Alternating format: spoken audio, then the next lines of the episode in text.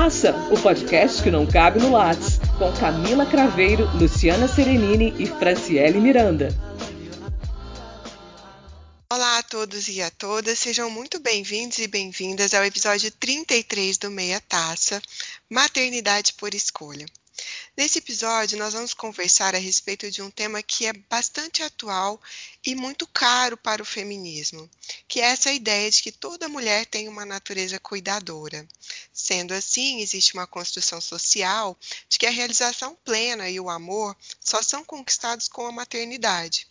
E a falta do exercício da maternidade geraria uma ausência e um desconhecimento do que é o significado do amor pleno e da realização pessoal. Dentro dessa concepção, algumas coisas aparecem bastante pesadas ao feminino. Primeiro, a ideia de que a contracepção é uma obrigação feminina. A paternidade pouco aparece sendo responsabilizada, por exemplo, para tentar evitar uma, uma gravidez, uma gestação. Existem também poucas políticas públicas de saúde coletiva que sejam efetivas e orientadoras dessa contracepção. Além disso, o uso de hormônios femininos afetam profundamente o nosso corpo, e isso ainda é pouco discutido. Como questões subjetivas, nós temos novamente a socialização para o cuidado, a menina que brinca de boneca desde cedo e que aprende que o casamento é o ideal de vida, e a felicidade só seria completa com uma família que tem filhos. Alguma coisa bem ao estilo da família do comercial de margarina, que está todo mundo em volta da mesa no domingo de manhã, mãe, pai, filhos, cachorro, gato, etc. O que não é discutido muitas vezes é a carga de trabalho feminino que decorre dessa escolha. Essa carga que é tanto física quanto mental. E para a gente pensar também sobre isso, tem a questão da licença maternidade e da licença paternidade, né? porque o homem pode estar presente só sete dias, enquanto nós, mulheres, ficamos com essa carga de atravessar o puerpério praticamente sozinhas e contando com pouca rede de apoio atualmente, né? já que nós vivemos uma sociedade que nos exige e exige também das outras mulheres uma atividade profissional, uma atividade também dentro de casa, que nos impede de muitas vezes colaborarmos umas com as outras. E é por isso que a gente convidou hoje duas mulheres muito especiais do nosso ciclo de amizade. A Andrea, que é psicóloga, mestre em psicologia da saúde, podcaster do Escarafunchados. Depois a gente vai deixar o link para vocês conhecerem. E a Geisa Caetano, também psicóloga, atleta amadora de corrida de rua. Ela é mãe de pets, é key user frente a projetos de desenvolvimento e melhoria de processos internos na área de RH. Meninas, sejam muito bem-vindas. É, novamente, agradecer a disposição de vocês ao nosso convite. E aí, queria que vocês falassem um pouquinho né, do currículo, da biografia de vocês. Imagina, meninas, é um prazer estar aqui com vocês. É, bom, eu sou psicóloga atualmente atuando aqui em São Paulo, né? E, e te ouvindo, né, Camila, a sua introdução, são tantos aspectos, né, tão, tão ricos, tão profundos que a gente precisa discutir né, e repensar sobre essa ideia de maternidade compulsória, né? E eu sempre gosto de, de inverter a pergunta, sabe? As pessoas vêm muito perguntando: você não vai ter filhos? Ou você não pretende ter filhos? E aí eu falo, gente, será que a pergunta não deveria ser o contrário, né? Assim, a gente fazer a pergunta: por que eu teria filhos, né? Eu quero ter filhos. Então, essa é uma provocação que eu sempre faço quando vem, né, essas perguntas sociais que, que seguem toda essa programação. Quando vocês me convidaram para falar desse assunto, como é algo muito presente, né? Porque o tempo todo, em algum momento, a gente precisa se posicionar com essas pressões sociais. E eu acho que tem vários aspectos também que vale a pena a gente debater, que é a discussão, né, entre o que é ser mãe e o que é ter filho né? Que são coisas totalmente distintas. Então, acho que vai ser bem legal a gente poder explorar isso aqui. Só, só quis começar aí com essa pergunta invertida. Né? É, então, esse também é, é, um tema que durante 39 anos da minha vida eu tive que responder a essa questão. E aí eu fui percebendo ao longo do tempo, porque conforme a gente envelhece, a questão ela vem mais presente quase cotidianamente. E aí eu fui entendendo que chegou um momento que eu colocava as coisas assim, olha, é, eu não posso ter filhos, é uma questão de saúde. Aí eu desmontava a outra pessoa, sabe? Ela realmente não estava preparada para aquilo. Ela queria ouvir alguma coisa do tipo, eu quero curtir a vida, eu sou egoísta, eu isso, eu sou feminista. Não, eu falava, olha, é uma questão de saúde, realmente, infertilidade. Vamos ver, né, o que que acontece. Aí você despertava a empatia, colocando a outra pessoa também um pouco responsável por aquilo que ela ultrapassou, porque é um limite, né? Eu acho que ninguém tem direito de chegar colocando esse tipo de questão para mulher nenhuma, mas vivenciei também, te entendo completamente. Geisa, e você? Conta um pouquinho pra gente. Obrigada pelo convite. É, e pegando o gancho aí, né, Camila, do que você trouxe, né, que sempre teve que responder, se colocou aí nesses conflitos. É, a sociedade impõe isso pra gente, né? E eu, assim, sempre muito bem resolvida. Quando eu fui convidada para falar um pouquinho desse assunto, pensei, gente, mas eu nunca parei para pensar por que, que eu não quero ser mãe? E aí a Andréia vem com essa pergunta invertida, né? Muito bacana. Mas por que, que eu tenho que ser mãe? Aonde que está escrito isso? Então, assim, eu acho que vem muito das escolhas, né? E nós somos responsáveis pelas nossas escolhas. É aquilo, é a minha liberdade, é aquilo que eu escolhi e como eu me sinto bem no mundo, como eu me posiciono no mundo, o que, que eu percebo que é importante para mim. E até o momento, eu percebo que a maternidade não é importante na minha vida. E, e isso não, não, me faz ser uma pessoa menos, menos pessoa, né? Vamos dizer assim, né? É, menos humana, né? Eu escolhi um curso assim como a Andréia, né, sou psicóloga, um curso que lida com pessoas, né, que está o tempo todo ali lidando com, com essas relações, né, com essas construções, com as escolhas. Então, realmente é uma escolha de não ser mãe, de não querer estar nesse momento da maternidade. E, e sigo a minha vida muito bem até o momento. As cobranças vêm até um certo momento, não sei pelo, talvez seja pelo meu jeito de ser e de encarar isso, as pessoas já entenderam, as pessoas que estão no meu círculo, né, assim, meu convívio, e não me questionam muito, a não ser quando eu casei, que aí vem realmente a questão da sociedade, né, casou, ter filhos e papapá, mas hoje não, ninguém mais me questiona isso, né, pode ser pelo meu posicionamento, pela forma como eu me coloco, né, talvez eles já acostumaram, mas eu entendo que eu preciso estar bem, a escolha parte de mim. Geisa falando que nunca tinha parado para pensar, né, o porquê dessa escolha. Uma outra pergunta que eu acho, é, na verdade, uma outra fala que é muito comum é aquela assim: ah, não, mas se você pensar muito, você não tem. Tem que tem que ter. E aí eu pensava, gente, mas como que eu vou tomar uma escolha dessa, tão nobre, tão importante, sem pensar? Então, essa é uma outra fala que é muito comum, acho que todas nós em algum momento ouvimos, né? E, e é outra que eu também confronto quando me, quando me confrontam, né? Eu falo, mas espera lá, não seria uma decisão importante o suficiente para ser muito bem pensada e planejada? Pois é, ouvindo o que a André acabou de falar e o que a Geisa tinha dito sobre essa questão, a Geisa falou que nunca tinha pensado, né? E a Andréia colocou inicialmente a questão do, né, por que você me pergunta, e a Camila reforçou essa ideia, por que, que as pessoas se sentem tão dispostas a perguntar, a entrar na intimidade de outra para fazer essa questão, né? E eu fico pensando aqui, né? Eu sou mãe de dois filhos, né? Praticamente adultos, né? Adultos já.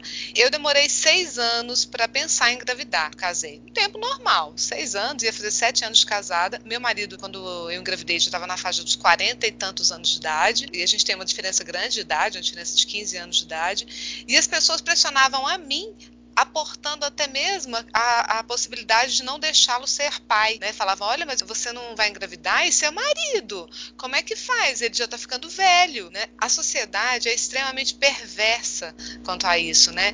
E, e eu fico observando e pensando, né? Eu eu sempre quis ser mãe, mas eu me sentia indignada quando alguém chegava para mim e colocava. Eu sempre, eu sempre privilegiei muito o trabalho, né? Muito. Sou uma pessoa muito, eu acho que é um defeito, inclusive, eu sou muito workaholic mesmo, essa palavra horrorosa, né? Muito viciada em trabalho. Sinto que tem que estar produzindo o tempo todo. E o que a Camila disse, sabe, Andréia e Geisa, eu acho que é um ponto muito complicado da gente poder observar no seguinte sentido: as pessoas se sentem livres para perguntar, né, com a maior tranquilidade do mundo quanto às questões muito pessoais, quanto essa, quanto da maternidade, e a gente tem que pensar uma forma de responder essas pessoas, elaborando, como a Camila disse, uma arquitetura para dizer não, é um problema físico, né? É, e as pessoas, e as mulheres que não podem ser mães e gostariam de ser? Como é que as pessoas se sentem confortáveis até para perguntar para essas mulheres? Eu, eu, imagino que vocês, como psicólogas, devem ter recebido já várias questões como essas no consultório, é, até da questão, olha, eu gostaria de ser mãe, mas eu não posso. E a sociedade está ali te lembrando o tempo todo que a maternidade existe, que você vai ser uma mulher completa a partir do momento que você realizar esse sonho maravilhoso que é ser mãe para o outro, né? Porque se ele não for um sonho para você, não existe significado, né? Vocês acham sobre isso também? Lu, é, eu acredito assim que é uma questão de escolha, né? Eu, o modo de como cada mulher vivencia a experiência da maternidade é muito singular, é muito único. E da mesma forma, a minha escolha de não ser é única, né? Eu acredito que as escolhas, elas vão de acordo com o seu modo de vida, o seu modo de ser, o seu modo de encarar, né, o mundo. E assim, você que tem que estar tá bem. Eu escolhi essa liberdade de não, de não ter essa responsabilidade, né? Quando a, a Andrea fala do planejamento, eu sou uma pessoa extremamente planejadora, é tudo na minha vida planejado, você trouxe aí do seu marido, né? Que é 15 anos mais velho que você. É, eu, graças a Deus, eu tive, eu tive um companheiro que por ele nunca teria filho. Então casou, né? Eu, já sou casada há 15 anos e isso é muito bem resolvido entre nós. Né? Então é, são experiências, são escolhas únicas. Eu acredito muito hoje que a gente tem que ter empatia, né? Da mesma forma que a sociedade coloca isso como perverso, né? Como a questão de você tem que ser mãe, é, a gente tem que ter muita empatia, né? De, de como perguntar isso, de como aceitar isso do outro outro, né? E de você respeitar também a escolha do outro. Eu acho isso muito mais importante. Eu vejo dessa forma, assim, é, é muito único, é muito singular e você precisa se colocar, é, é, na verdade, é sentir com o outro, né? A empatia hoje é muito mais que se colocar no lugar do outro, é você sentir com o outro. E tá tudo bem, né? O outro tá feliz, é assim que ele escolheu viver, então tá tudo bem, segue, segue sua vida. Eu não, eu não tinha muita paciência para essa pergunta, não, sabe? É, da minha personalidade, como eu era mais jovem, eu, eu fui mãe pela primeira vez aos 33 anos, né? Eu sempre pensei que quem fala o que quer, ouve o que não quer. Então, quando eu ouvi essa pergunta desaforada, eu respondia com desaforo. As mulheres, elas, é, infelizmente, né? Eu penso que as mulheres, elas acabam reproduzindo aquilo que foi passado para elas sem refletir muito que há oportunidade de escolha. É, a ideia desse programa é que a, a maternidade por escolha é essa reflexão de que a gente hoje tem escolha, né? Existem métodos contraceptivos. A gente pode escolher não ter filhos ou adiar essa ideia, né? É, eu achei sensacional, por exemplo, o fato da Gal Costa ter optado por adotar uma criança aos 60 anos de idade. Não sei se vocês viram essa notícia. Então, assim, foi o momento que ela quis ser mãe. Foi nesse, nesse momento da vida dela. Foi julgada, ah, você é uma idosa, você vai ter um filho nessa idade, etc. Pô, a expectativa média de vida do brasileiro tá batendo os 90 anos de idade. Até lá o filho dela é um adulto. Mas nesse, nesse, nessa questão da maternidade maternidade por escolha, falando da minha experiência pessoal, para as pessoas, depois dos 30, você já é velho para ser mãe. É, eu fui mãe após oito anos de casada, então já estava também recebendo as mesmas cobranças que a Luciana recebia, mesmo tendo um marido jovem. e aí eu me recordo que quando chegou aquele momento que até o, o meu companheiro virou para mim e falou assim: e aí, vamos ter filhos? Eu travei. Sabe por que, que eu travei? Por conta de uma única questão que eu ouvi a minha vida inteira e começou a ser muito repetida para mim a partir do momento quando eu comecei a ser cobrada nesse sentido.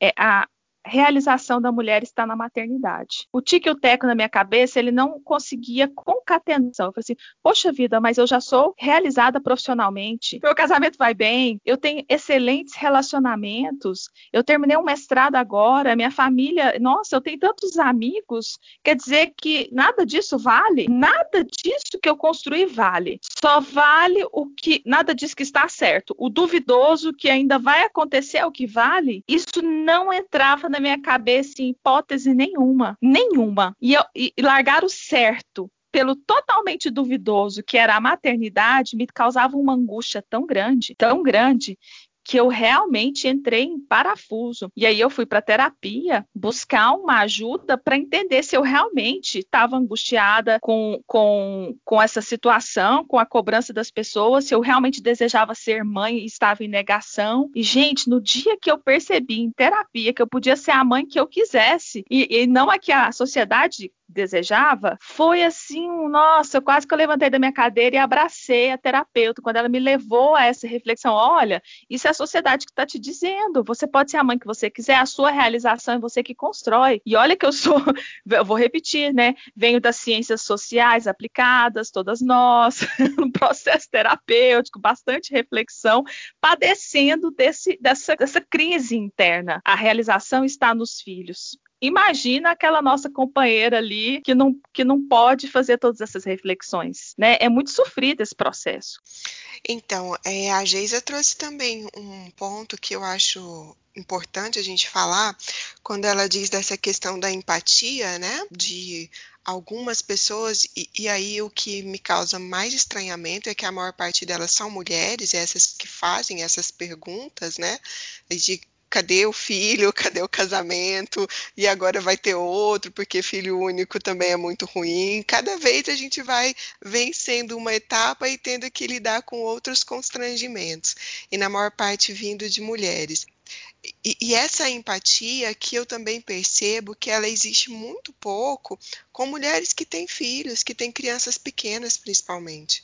Então, nos círculos sociais, é, a gente vê a nossa vida social mudar demais, a gente vê amigas se afastarem, é, a gente se sente extremamente solitária durante o puerpério. É, eu tive e tenho, graças a Deus, uma rede de mulheres muito muito segura e, e, de muito afeto. Mas eu sei que essa é uma realidade de poucas. Porém, em várias situações eu já evitei ir com o meu filho porque eu sei que a sociedade não recebe tão bem. É, é, um restaurante que as pessoas vão te olhar com cara ruim se o seu filho começar a chorar, incomodar por causa do barulho. E não é uma coisa só do Brasil, né? Fora a gente vê isso também muito. Então é estranho porque assim existe a cobrança. Uma vez realizada, você também é cobrada por outras situações. Então é uma falta de empatia que parece que ela permeia os diferentes estágios que a gente vive. E isso também é muito pesado, né? Porque, novamente, a cobrança é da mãe. Cadê a mãe que não educa? Cadê a mãe que não está aqui calando a boca dessa criança? Então, o trazer para o pai é acho que é muito raro. Camila, e dentro disso que você falou, eu acho que quando você fez a abertura e comentou lá sobre a questão, né, as meninas, né, é, eu acho que é uma coisa que a gente vivencia, né, a Franciele tem uma menina, uma filha, né, e você e um filho, né, e você tem um filho. E aí as meninas, né, que também são psicólogas, eu acho que elas podem dizer e colaborar nessa, nessa, nesse desenvolvimento dessa ideia, que é a seguinte, que você trouxe na abertura. As próprias mulheres, que são aquelas que mais nos chegam para perguntar, ah, você não vai ser mãe? Nossa, mas você está casada há cinco anos, seis anos, sete anos, dez anos, como no caso da Geisa, porque a Geisa é minha prima e eu sei que as pessoas até, acho que a Geisa até uns cinco anos atrás ainda ficavam perguntando se você ainda ia ter filho, né? Acho que desistiram da pergunta, graças a Deus, né? Mas eu ouvi uns dez anos as pessoas perguntarem, falarem, né, ficarem confabulando. As mulheres, essas que sentem, se sentem mais livres para perguntar para sua amiga, né, ali de humanidade, de, de, de feminino, né, se elas não vão ser mãe, são também as normalmente as mães que já criam os filhos dentro daquela concepção que eu acho que é cada dia mais ultrapassada de a menina vai brincar com a boneca, ai, vou dar um bebezinho para minha filha. Gente, não tem nada mais ultrapassado na vida. O feminismo acho que revira todos os dias, né? Simone de Beauvoir e todas as outras aí que são as ícones, reviram, né, quando vem essa essa essa, essa esse fazer cotidiano ser repetido, né? E muitas vezes pelas mulheres, né? E eu fico pensando quando é que isso vai deixar de existir, gente? Porque essa questão do gênero, inclusive no brinquedo, né, na, nas práticas cotidianas de recreação das crianças, é o que reproduz essa imagem de que a mulher é pronta para, porque ela tem útero, ela é pronta para gerar, cuidar, e o pai e o menino não tem que fazer isso, né? Quando você vê um menino brincando de boneca, até hoje eu já vi várias vezes as pessoas ficam meio incomodadas, né?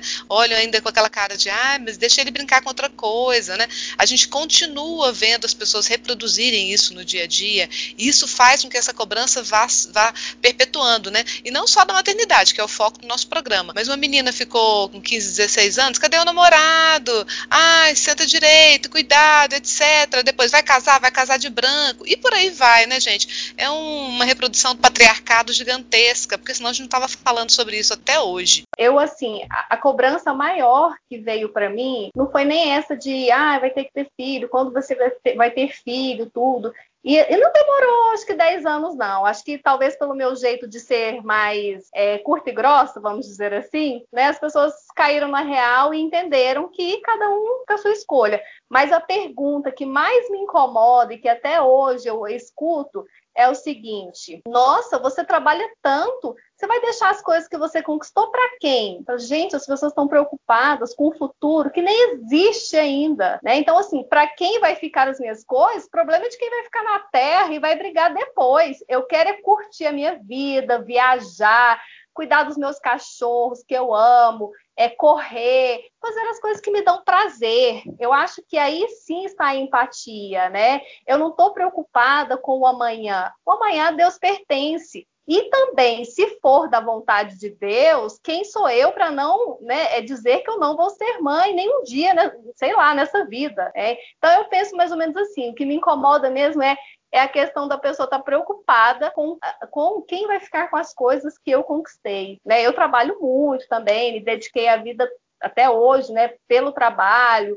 É, a empresa consome muito isso, vem de multinacional, mas são escolhas, né? Aquilo que eu falei. Para quem vai ficar, né, as minhas coisas, não sei. Quem ficar na terra é que vai dizer. Eu, é, quando a Luciana colocou essa questão da educação, eu me incomoda assim do ponto de vista prático, porque esse assunto ele realmente me toca assim, essa questão da maternidade por escolha, porque eu fui tentada a fazer essa escolha. Em algum momento eu tive que decidir, como eu relatei aqui. E eu acompanho tem um tempo o perfil de uma advogada chamada Patrícia Marques. Ela tem um perfil no Instagram chamado Laqueadura Sem Filhos, que ela fez uma laqueadura aos 30 anos de idade porque ela, porque ela decidiu é, dar apoio emocional e jurídico a mulheres que desejavam fazer laqueadura, buscavam é, acesso a contraceptivos no SUS e não conseguiam. Porque a gente vem de um sistema, vamos, a gente falou aqui de patriarcado, né? mas a gente vem de um sistema de saúde onde a ginecologia e todos os seus procedimentos foram criados por homens. E aí, é, é para você, por exemplo, fazer uma laqueadura, você tem que ter no mínimo dois filhos, ou então no mínimo 25 anos de idade, ter uma declaração, passar por é, registrar isso em cartório, uma série de procedimentos, e às vezes, mesmo fazendo todos os procedimentos que estão previstos por lei, os médicos se negam a realizar a laqueadura no SUS ou a implantar o DIL que o SUS oferece, tanto de cobre quanto hormonal, por conta das suas crenças religiosas, ou por achar que aquela mulher deveria ter filhos. A maioria homens fazem isso. Né? Mas as mulheres também médicas reproduzem essa ideia. E aí ela, ela durante é, no perfil dela, ela, ela, explica, inclusive, como fazer denúncia, como processar, como, como proceder, como rebater argumentos. Inclusive, ela faz um trabalho até quase que de educação sexual, é, que foge, inclusive, do propósito dela, como escolher contraceptivos, qual é o melhor contraceptivo de acordo com a necessidade. Porque, veja bem, é, essa questão do contraceptivo sempre recai sobre a mulher, como a, como a Camila falou no início do programa. Né? Então, tá, tá totalmente a, a, alinhada até uma questão política mesmo. A gente vive aí um retrocesso nessas questões políticas, inclusive no começo da pandemia, né, foi colocado que foi, foi divulgado pelo Ministério da Saúde que as pessoas deveriam é, evitar ter filhos durante a pandemia, diminuir a gravidez. Mas também a, ANS e ficou mais difícil ter acesso a contraceptivos, faltou contraceptivos no SUS durante o período, durante a pandemia. Então, assim, a vida da mulher brasileira não é fácil, né, gente? Não é fácil. Você não quer ter filhos, mas o SUS não te favorece, os médicos, o sistema como um todo. Existem ginecologistas até nos planos particulares que se negam a colocar DIU por conta da religião. Então, assim, gente, é uma problemática sem enfim, no, o nosso direito, a nossa vontade não é respeitada. Ô, Franciele, você está contando, você tá comentando, e eu vivo um caso agora na família mesmo. A minha sobrinha de 30 anos, a irmã da Eloá, da Eloá é, sobrinha filha da minha irmã, ela vai pro, ela está na segunda gravidez, mora numa cidadezinha do interior, muito pequenininha, aqui no interior de Goiás, e ela faz tratamento pelo SUS, e o médico disse que não vai colocar, não vai fazer laqueadura nela. Ela levou a, a vontade, o desejo, e ele disse que não, que não iria fazer de jeito nenhum, porque acha que ela é muito nova e só dois filhos é muito pouco. E ela, né, por uma falta de politização, aceitou a ideia e vai colocar Jill. Ele falou: não, eu coloco Jill em você, mas não faço laqueadura. Quando que esse senhor tem o direito de decidir por ela, meu Deus do céu? Né? Se ela quer ter mais três ou quatro, ela disse: não, eu não quero, eu quero dois. E ele decidiu que não, que ele vai colocar o Jill pensa onde nós estamos? É, eu não sei se esse exemplo que você deu a gente poderia definir como um tipo de violência obstétrica, por exemplo, né? Talvez sim, mas isso me faz pensar assim to, de toda, toda a sorte de, de, de violências e, e de e, e, de conteúdos invasivos que a gente vive né, nesse, nesse, nesse tema. Eu acho que isso vem muito, linkando um pouco com a falta de empatia, né? Vem muito com essa ausência da, de consciência mesmo, de trazer mais consciência para as escolhas. Mas eu acho que é bom. Então, o que eu quero falar é dessa da importância. É, então, a gente está na era da informação, mas nos falta consciência, nos falta contato, entrar em contato, porque quando a gente discute, eu vou ser mãe ou eu simplesmente vou ter filho, né? Isso vem da, de uma verdade da minha alma, né? Ou isso vem dessa programação social, né? Que a gente compulsoriamente é, é, é compelida a fazer. Então, se a gente traz para esse lugar de que não, isso fala com o meu coração, né? Aí não importa muito como, né? Se, se eu vou adotar quando é, essa demanda aparecer, ou se eu vou encontrar as melhores condições né, de temperatura e pressão, seja com um parceiro que também né, tá na, na, mesma página ou não, enfim. Então, acho que, que é muito da gente se cuidar, da gente entrar em contato com essa demanda nossa, né? E aí, Andréia, eu percebo também essa dificuldade, né, da gente identificar, porque passa pelo autoconhecimento, até que ponto a demanda é uma demanda nossa, interna, ou você está cedendo a uma pressão social. Porque também é um ato de coragem, né? É quase você tentar é, subverter uma ordem do sistema, do patriarcado. E o que a Lu trouxe de exemplo, que eu acho horroroso, é, tá sim na falta de empatia, mas mais do que isso, pensando numa questão macro, é muito o que a Adrienne Rich sempre citou, né, que o, o pessoal é político.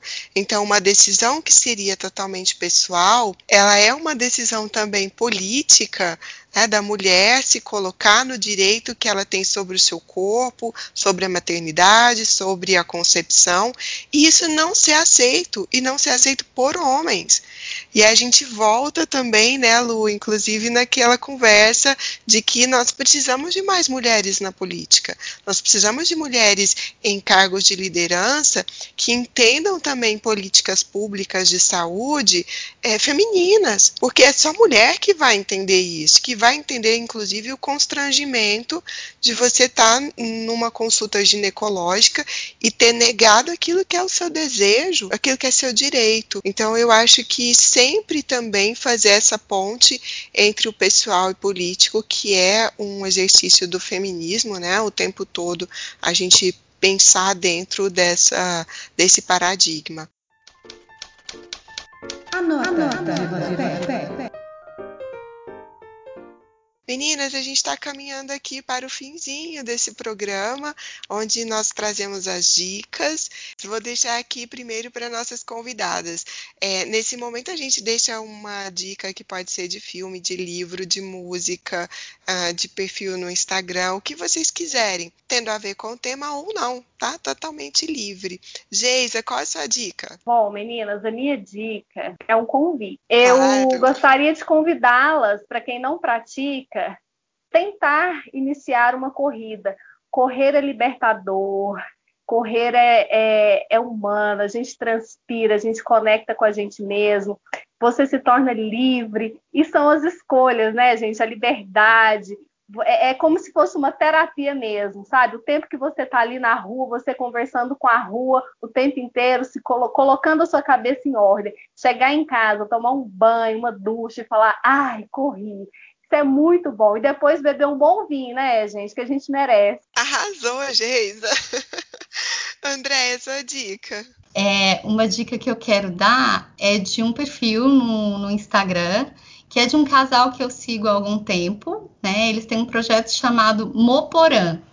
Moporã é uma palavra em tupi que significa tornar belo, né? Esse casal, eles têm a missão de, enfim, transformar a realidade de pessoas, é uma pegada meio mentoria, meio coach e tal, eles são tiveram uma vida corporativa na Natura, depois migraram para uma vida de nomadismo digital. Mas o bacana deles, que eu quero deixar como dica hoje, é que eles uh, fizeram um percurso é, com projetos voltados para a transição de carreira, para a gente ativar propósito, enfim. E eles discutem muito maternidade, paternidade. Depois eles fizeram um braço do projeto deles chamado Moporan Play, que é uma espécie de on demand aí sobre assuntos do universo é, de, de, maternidade e paternidade, e, e, foi muito com eles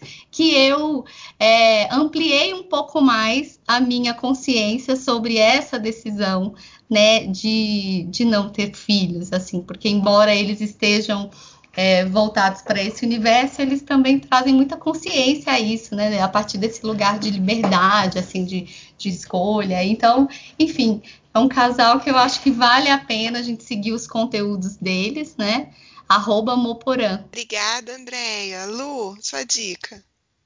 Minha dica é, vocês sabem que eu amo cinema, né? Sou uma pessoa mesmo ligadíssima né, no audiovisual e assisti quase todos os filmes do Oscar, mesmo estando doutorando. E, e o filme que eu, assim, um filme que me tocou muito, fica a dica aí para quem não viu ainda, é Meu Pai, The Father, né? Que inclusive o Anthony Hopkins ganhou como melhor ator. Eu torci muito na noite do Oscar, porque por mais que tipo, torcesse muito para o Chadwick também, ele não está mais aqui, né? É, fez, fez uma atuação memorável também, lindíssima, acho que foi uma das atuações da vida dele, né? Mas o, o toda a história uh, do pai aqui no Brasil, é, eu assisti a peça em 2019, montada pelo Fluvio Stefanini, uma montagem que fomos assim cinco pessoas aqui da minha casa, nós quatro de casa, mais minha cunhada, que mora em São Paulo também, e é uma peça muito tocante, porque vai falar sobre esse, essa fragilidade do humano perto de uma doença como o Alzheimer, né? E como é que você se relaciona com isso, né? E é a relação de uma filha com o pai, nesse momento aí é, do, devastação dessa doença, que é uma doença devastadora, né, principalmente no seu final. E ele está sensacional. o texto é um dos textos mais intrigantes que eu já vi, no sentido de que você fica numa ansiedade gigantesca. O autor no roteiro consegue colocar, você consegue sentir quase como se fosse o próprio ator, naquela sensação de, de esquecimento, de confusão mental. E eu acho que é muito lindo para a gente poder ver essa fragilidade da vida e da memória, que eu acho que é algo que a gente tem muito medo de perder. Né? Eu, pelo menos, tenho. Né? E é muito bonito. Fica aí a dica para vocês. Obrigada, Lu. Fran, sua dica, amiga? Hoje a dica de vinho é minha. Essa semana eu tive a oportunidade de conhecer um vinho que eu fiquei muito encantada de conhecer, que é um vinho chamado Pleno. E o que mais me encantou nele não é nem o sabor, que é muito bom, mas é a, o fato dele ser assinado pela primeira enóloga brasileira a tocar uma vinícola. O nome dela é Janaína Massaroto. Então, o nome da vinícola é Marzaroto. E aí eu achei, falei assim, gente, esse vinho tem que aparecer no meia taça. Ele é lindíssimo. Eu fui lá na My Winery, eu fazendo propaganda aqui, né, gente? My Winery patrocina a gente, por favor. eu fui lá na My Winery comprar um vinho para dar de presente. E aí eu lá olhando, eu vi a assinatura. E eles falaram assim: ah, tá tendo degustação hoje. Eu experimentei uma taça, gostei bastante. Não podia levar no momento, mas é um vinho bom, era Merlot, acho que vale a pena experimentar e apoiar. Ela assina, são dois vinhos com esse nome, plena, é um branco e um tinto, e ela também assina três espumantes, Brut, Brut Rosé e Moscatel. Primeira vinícola brasileira tocada por uma mulher. É, então, a minha dica é uma série da Netflix que eu comecei a ver quando eu descobri a gravidez. Chama The Let Down, foi traduzida aqui no Brasil como Turma do Peito né? Estranho essa tradução, mas enfim. E é uma coisa muito tragicômica mesmo sobre a maternidade, principalmente esse período do puerpério e todas as loucuras e a montanha russa emocional que nós mulheres enfrentamos, né, quando decidimos ser mães. E aí depois vai ganhando um pouco mais de leveza e, e é mesmo o assentar daquela construção da identidade materna e super vale a pena. Para quem quiser assistir, fica aí a dica. Quero agradecer de novo, Geisa, Andréia, foi